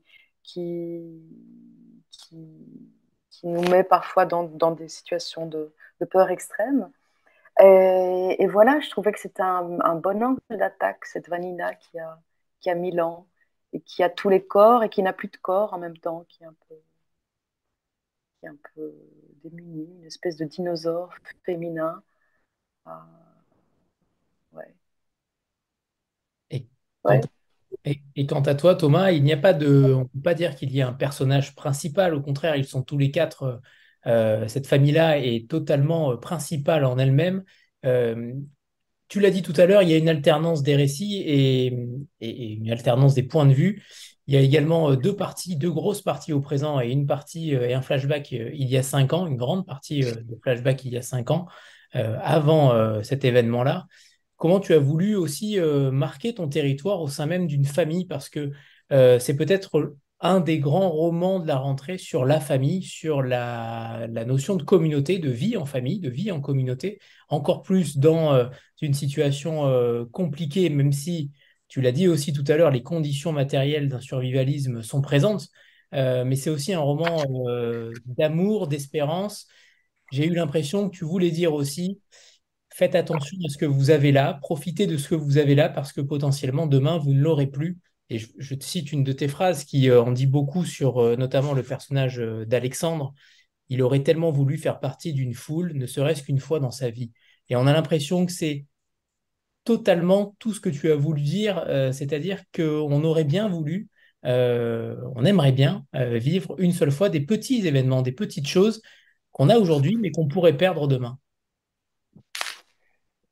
Oui, alors, par rapport à ta question sur la famille, c'est vrai que je trouve que c'est un objet dramaturgique génial, une famille. C'est passionnant. Enfin, ça, on le sait depuis, depuis l'aube de la littérature. Hein. Toutes les grandes histoires, c'est souvent des histoires de, de famille, quoi. Et pourquoi c'est comme ça? Parce que c'est cet endroit paradoxal, la famille, cet endroit euh, qui est l'endroit à la fois le plus, le plus merveilleux, le plus doux, le plus rassurant du monde, l'endroit d'où on vient, l'endroit où sont nos souvenirs les plus profonds, nos souvenirs d'enfance, où on a grandi, là où on s'est construit. Et puis à côté de ça, la famille, c'est aussi l'endroit qui peut nous avoir détruits, abîmés, violentés, euh, brutalisés. Donc il y a ce contraste-là dans la famille. C'est cet endroit qu'on veut euh, euh, à la fois quitter à toutes jambes, retrouver, fuir. c'est un endroit qui nous construit, mais d'où il auquel on doit, duquel on doit survivre. Euh, c'est cet endroit, un endroit particulier. Voilà, c'est un endroit qui nous résume aussi. C'est l'endroit où au niveau émotionnel, on est le plus mis à nu. Hein. Euh, nos, nos, nos, colères, quelquefois exagérées, euh, nos jalousies, nos désirs, euh, nos, aspects, les plus pitoyables ou les plus glorieux, c'est en famille qui se révèlent. Euh, et donc, voilà, c'est pour ça je pense que beaucoup, beaucoup de mes histoires, finalement, c'est l'histoire de famille. Manuel de survie, c'est une famille de loups. Feel Good, c'est la reconstruction d'une famille. Euh, le, sang, le sang des bêtes, euh, c'est l'éruption d'un élément perturbateur dans un élément dans une famille qui ne fonctionne pas bien. Et puis euh, ici, Rocky, c'est comment une famille se délite et puis se retrouve. effectivement, je pense, en tout cas dans Rocky, ça m'est apparu à mes yeux plus clairement. J'ai vraiment voulu montrer à la fois les, les, les forces centripètes et centrifuges de la famille. Voilà ce qui les pousse à se séparer et puis ce qui les pousse à se retrouver. Euh, le contraste entre la, la, la, détestation profonde qui peut exister quelquefois et puis l'amour fondamental qui rassemble. Euh, voilà. Et, et, les, et, les, petites choses, effectivement, les petites choses qu'on peut être amené à, à, perdre euh, au-delà des événements mondiaux, comme être dans une foule, etc., etc. Je pense que plus fondamentalement, c'est le lien familial. Euh, c'est le lien avec un parent, le lien avec un enfant. Voilà, les, les, les, les, parents meurent, en fait. C'est atroce de se le dire. Nos propres parents, voilà, vous en avez peut-être perdu parmi vous. Euh, les enfants aussi, peut-être. Enfin, voilà, c'est des choses. Et ça, et ça, va plus vite qu'on ne pense. Voilà. Euh, J'ai vécu euh, quelques décès là cette année-ci. Et c'est tellement étrange, hein, euh, la disparition des gens qu'on aime, euh, qu'un jour ils sont là, puis un jour ils ne le sont plus. Euh, des gens, et puis on se rend compte qu'on les a pas assez vus, euh, qu'on les a pas assez écoutés, qu'on leur a pas assez parlé. Euh, et puis c'est fini, c'est trop tard. Voilà, il y avait cette idée de trop tard aussi dans, dans Rocky. Isabelle, tu mets en scène des personnages et justement tu, tu comment dire, tu mets le doute, tu instilles le doute dès le début sur ces personnages que sont le chat, la femme girafe, le chien et même le fantôme du marin mort. Euh, mais j'aimerais que tu nous parles de cette volonté de, euh, de mettre le doute dans la tête du lecteur, justement, comme si nous étions aussi dans une sorte de réalité, euh, on va dire, flottante, une réalité un peu onirique, une réalité un peu différente. Cette volonté-là, elle est aussi pour perdre le lecteur. Tu joues comme Thomas tout à l'heure, euh, tu joues avec le lecteur aussi. Euh, est-ce que c'est une volonté, une volonté aussi euh, de tromper l'ennui du lecteur? Peut-être pas tromper l'ennui, mais susciter l'imaginaire, le, le, la le, susciter la, curiosité. C'est vrai que j'ai écrit Rouge Western en laissant je dirais, des, en laissant les contours flous de certains personnages. Euh, je parle du chat, mais je, je, décris un chat, mais, mais on peut douter. Peut-être c'est un homme, un humain néanmoins. Et, euh, j'ai vraiment volontairement laissé euh, des trous pour l'interprétation même de, de, des spectateurs, et, enfin des spectateurs, ça y est, des, lecteurs et des lectrices. Euh, et parce que c'est un roman, j'aime bien les univers flottants, des univers troublants, comme ce, ce, que je disais tout à l'heure par rapport à cette région d'Espagne qui, qui oscille entre fiction et, et réel. Et, c'est une zone qui m'intéresse en fait. Et toutes mes créations, même de spectacles, sont, sont, des univers flottants où les, les, les, oui, je navigue dans une espèce de, trouble. Euh, j'aime bien, hein, j'aime bien hein, créer ces univers-là et, et, embarquer les lecteurs et lectrices dans, dans ces univers-là. Où finalement, il a du boulot. Son imaginaire a du boulot. Thomas, j'aimerais bien t'entendre là-dessus aussi sur le fait de. Euh, j'ai cru, j'ai cru lire à un moment donné dans une de tes interviews que euh, tu ne souhaitais jamais que justement un lecteur s'ennuie euh, devant ton livre. comment tu réussis aussi cette prouesse-là? Parce qu'en effet, parfois quand je lis tes livres, j'ai l'impression que qu'en réalité, il s'est passé peut-être 20 minutes, alors que ce n'est pas le cas. j'ai l'impression que le temps défile très vite sur tes pages, et, ça, c'est quand même une prouesse assez forte alors que ce n'est pas un thriller. On ne peut pas parler de thriller, je ne pense pas. Euh, mais dans la, matière littéraire, dans la matière romanesque, tu as cette prouesse-là aussi de, de faire euh, une sorte de bulle euh, quand on te lit où le temps passe très très vite.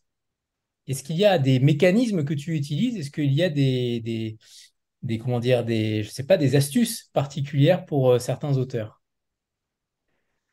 Oui, bah, écoute, merci de ce, ça me fait plaisir ce que tu dis.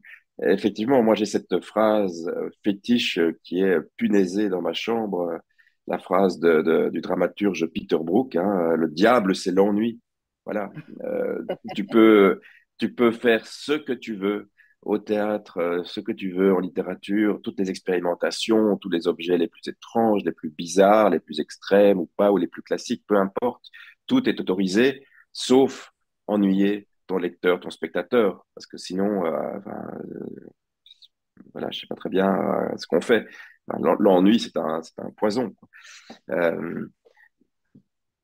alors, comment je fais? J'en sais rien, en fait. En fait, tu sais, c'est un, un métier qui est vraiment très artisanal.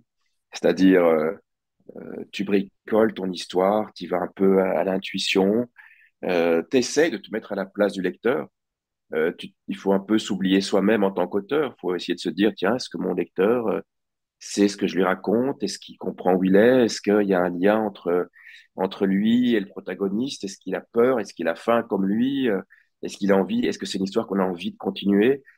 Voilà, il n'y a, pas, y a pas de truc, il n'y a pas de technique, il n'y a pas d'astuce. Euh, il y a seulement, je pense, le, le le souci, euh, le souci fraternel du lecteur, de la lectrice, avoir envie de l'emmener avec toi et, et essayer d'avoir de manière intuitive euh, la notion de ce qui se passe dans l'esprit, dans un esprit qui n'est pas le tien. Voilà, l'esprit de quelqu'un qui lit ton livre. voilà, ça implique de de couper des choses, même si tu te dis, tiens, ça c'est une chouette petite page, mais en fait elle sert à rien, cette page, bah, voilà, je la, je la vire. Euh, c'est Calvino qui dit hein, tout ce qui se trouve dans, dans tout doit avoir une fonction utile au récit. Voilà, tout doit avoir une fonction utile au récit. Il n'y a pas de branche morte dans ton récit. Euh, y a, quand tu écris, il y a souvent la tentation de se faire plaisir euh, parce que tu as envie de faire une description comme ceci ou comme cela. Tu sais qu'elle va être bien et jolie. Tu te fais plaisir, voilà. Tu, sais que tu vas en mettre un peu, euh, tu vas un peu épater la galerie, mais en fait, ça sert pas le récit. Donc, si ça sert pas le récit, ça, c'est une branche morte, c'est une métastase, quoi. Ça sert à rien, il faut l'enlever. Et voilà, donc il faut être un peu, un peu rigoureux, quoi. Voilà. Et notamment sur le rythme, on t'a entendu tout à l'heure lire euh, et tu faisais des grands gestes comme si tu slamais, comme si tu scandais euh, des mots. Donc je pense que le rythme aussi a, un rôle fondateur aussi dans ton écriture. J'ai l'impression. Absolument. Oui, oui, voilà, absolument. Bah, le, rythme, c'est vraiment euh, la houle du, du roman, quoi. C'est le rythme profond. Et imagine un, un morceau de musique sans une petite ligne de basse, que ce soit en musique baroque ou en rock ou en jazz, ça, ça, marche bien quand la basse arrive dans un morceau, tu vois. C'est un truc qui vient structurer tout ça. C'est l'instrument avec lequel tu rentres en écho, quoi. et, j'ai besoin de ma petite ligne de basse dans un roman, quoi. Et je te, pour une dernière question, je te cite, pour en revenir à la question familiale, la catastrophe n'avait pas transformé la famille, elle n'avait fait qu'en révéler la vérité. Est-ce que finalement, il faut cet élément perturbateur pour que la vérité éclate euh, dans la sphère familiale? Ah, Écoute, j'en sais rien maintenant. Euh, euh, je ne sais même pas si s'il y a des vérités dans les familles. Je pense que les, familles, c'est souvent des objets dynamiques, donc qui se, qui se déséquilibrent. Et tu sais ce qu'on dit en physique, hein, tout corps en déséquilibre tend retrouver un nouvel équilibre. Quoi. Donc voilà, on est toujours dans une famille, soit dans, des états de déséquilibre, soit des états d'équilibre, et souvent des états transitoires. Et, Rocky, c'est l'histoire d'un état transitoire euh, qui cherche à trouver un nouvel équilibre. Voilà. Euh, les, les, vérités sont variables dans une famille. Il n'y a pas une vérité familiale. Il y a plein de points de vue différents sur une histoire familiale. Dans l'histoire de Rocky, il y a le point de vue du père, de la mère, des ados. Chacun a son point de vue différent. Mais par contre, ils ont besoin d'un équilibre commun. Ça, c'est important. Cet équilibre commun, c'est pas la même chose qu'une vérité. C'est peut-être euh, simplement un, modus vivendi, quelque chose sur lequel tout le monde est d'accord. Et ce qui est indispensable aussi, c'est que dans ce quelque chose dans lequel tout le monde est d'accord, il existe peut-être simplement euh, ce qu'on pourrait appeler la bienveillance. Voilà. On arrête de se détester et on finit par considérer que ce que représente l'autre, même si c'est très différent de ce que nous sommes, est digne d'intérêt et, euh, et mérite qu'on en prenne soin. Voilà. J'ai une dernière question pour Isabelle. J'aimerais que, euh, Isabelle, est-ce que, euh, est-ce que finalement ce ne serait pas un roman euh, vengeur? Est-ce que ce ne serait pas un roman où le désert serait le lieu d'une révélation, de la révélation? Est-ce que la notion désertique aussi fait partie du cheminement de votre plume en tant qu'autrice? J'aimerais que vous nous parliez de cela, de ce lieu particulier euh, qui n'est pas, euh, qui, est quasiment euh, onirique là aussi, mais, mais est-ce que le désert a une fonction aussi particulière? Et la deuxième question étant sur la vengeance, sur le rôle de la vengeance aussi en tant qu'auteur. Est-ce qu'on se fait plaisir aussi Est-ce qu'on règle des comptes sous forme romanesque avec certaines allégories, certaines métaphores, mais est-ce qu'il y a des choses secrètes, entre guillemets, dans ce récit-là, dans ce roman-là? Des choses plus Peut-être je peux te répondre d'abord à cette question. Euh, alors, c'est, en effet, c'est un roman, on pourrait dire que c'est un, roman qui dit non aux violences sexuelles, qui dit stop aux violences sexuelles, et qui, se, et qui est une forme de, de, de, vengeance. je ne vais pas raconter tout toute l'histoire, mais, mais on voit des, des personnages qui se lancent dans une espèce de vendetta, de vengeance et de, et de complots de, de meurtre carrément euh, à l'arme blanche euh, contre un, homme euh, abuseur. Et alors, pour ma part, c'est à la fois, il ne s'agit pas de mon histoire personnelle que je veux mettre en mots sous forme, sous forme d'allégorie. De, mais, euh, mais j'y vois, mais j'y vois euh,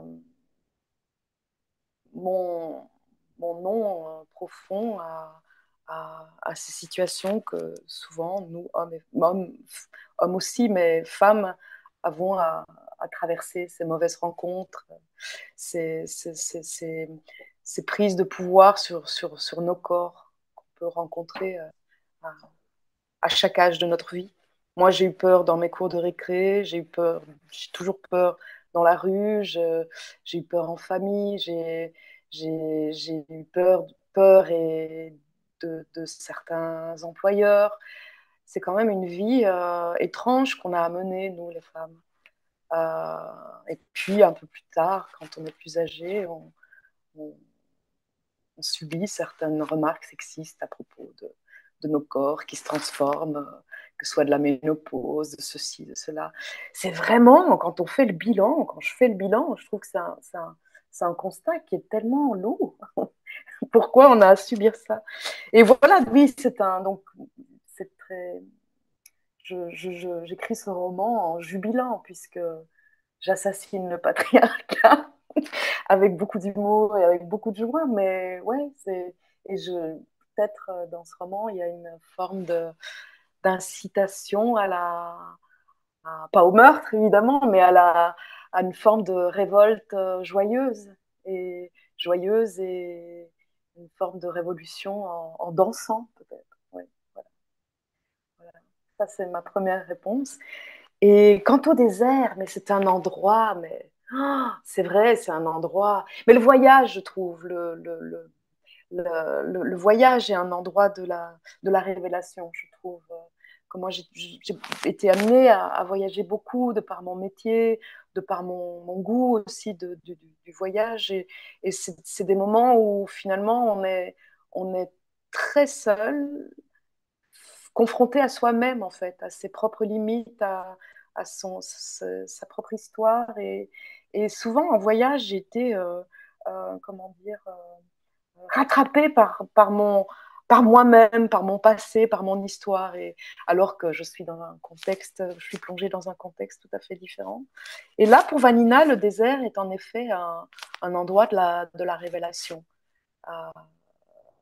et puisqu'elle se rend compte qu'elle a, elle prend conscience, enfin, qu'elle a, qu'elle, a été abusée à, à, une époque de sa vie et qu'elle ne s'en était pas vraiment rendue compte, qu'elle avait occulté ça ou qu'elle ne l'avait pas compris comme ça. Et euh, ouais, c'est intéressant le désert. Très intéressant le désert. Euh, et, tout ça, selon tous les sens, en tout cas, selon même toutes les étymologies, parce que ça peut être considéré comme un désert euh, de la parole. Oui, oui, oui, et du silence et, euh, et de la prise de parole. Euh, oui, c'est aussi un, un, endroit de, de, extrême, puisque dans le désert, euh, on ne peut pas bouger longtemps, on ne peut pas marcher longtemps. Physiquement, c'est un endroit où le, le, le corps est confronté à, à, ses propres limites et à sa propre vulnérabilité. Merci. Alors, je ne sais pas si certains ont, d'autres euh, questions à poser, mais c'est le moment. Sinon, on va vous remercier tous les deux, bien entendu. Merci infiniment pour euh, euh, vos mots, mais surtout aussi pour vos romans et futures adaptations. Je suis persuadé que ça va être, ça va être de très, très belles choses. Ce vont être de très belles choses, que ce soit au cinéma ou au théâtre ou, ou en musique. je suis persuadé que ce sera des choses différentes qui reviendront vers le phénomène principal qu'est le roman. On vous souhaite le meilleur à tous les deux et une très longue euh, vie aux deux romans, aux deux textes que vous nous avez proposés qui sont euh, tout simplement si singuliers et si talentueux. Merci à tous les deux. Merci beaucoup de l'invitation. Merci Anthony, oui, c'est super. Merci à tous, toutes les personnes qui nous, suivent, c'est super. C'est dingue hein, qu'on puisse euh, se rencontrer. J'adore. Merci. Merci à tous les deux. Et, Marion, je ne sais pas si elle, est encore là. Si tu veux rajouter un mot, tu peux, évidemment. Merci à tous. Hein. c'est toujours formidable. C'est un espace où il y a des choses qui me disent qui me font rougir jusqu'aux oreilles, mais euh, un espace de sincérité euh, en littérature qui est très précieux, hein, qui est très rare. Et oui, non, il y a tellement de choses qui sont dites sur ces deux beaux livres.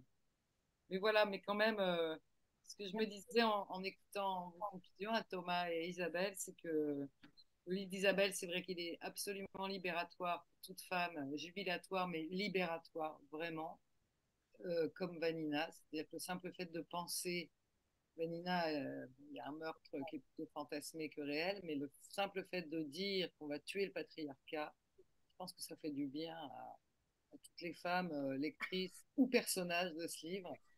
Et c'est vrai que je n'avais pas vu à ce point à quel point c'est un, livre qui est très libératoire parce que justement, elle se dit qu'elle a le droit d'aller tuer le patriarcat. Puis vous n'avez qu'à le lire pour voir comment ça finit dans un énorme éclat de rire.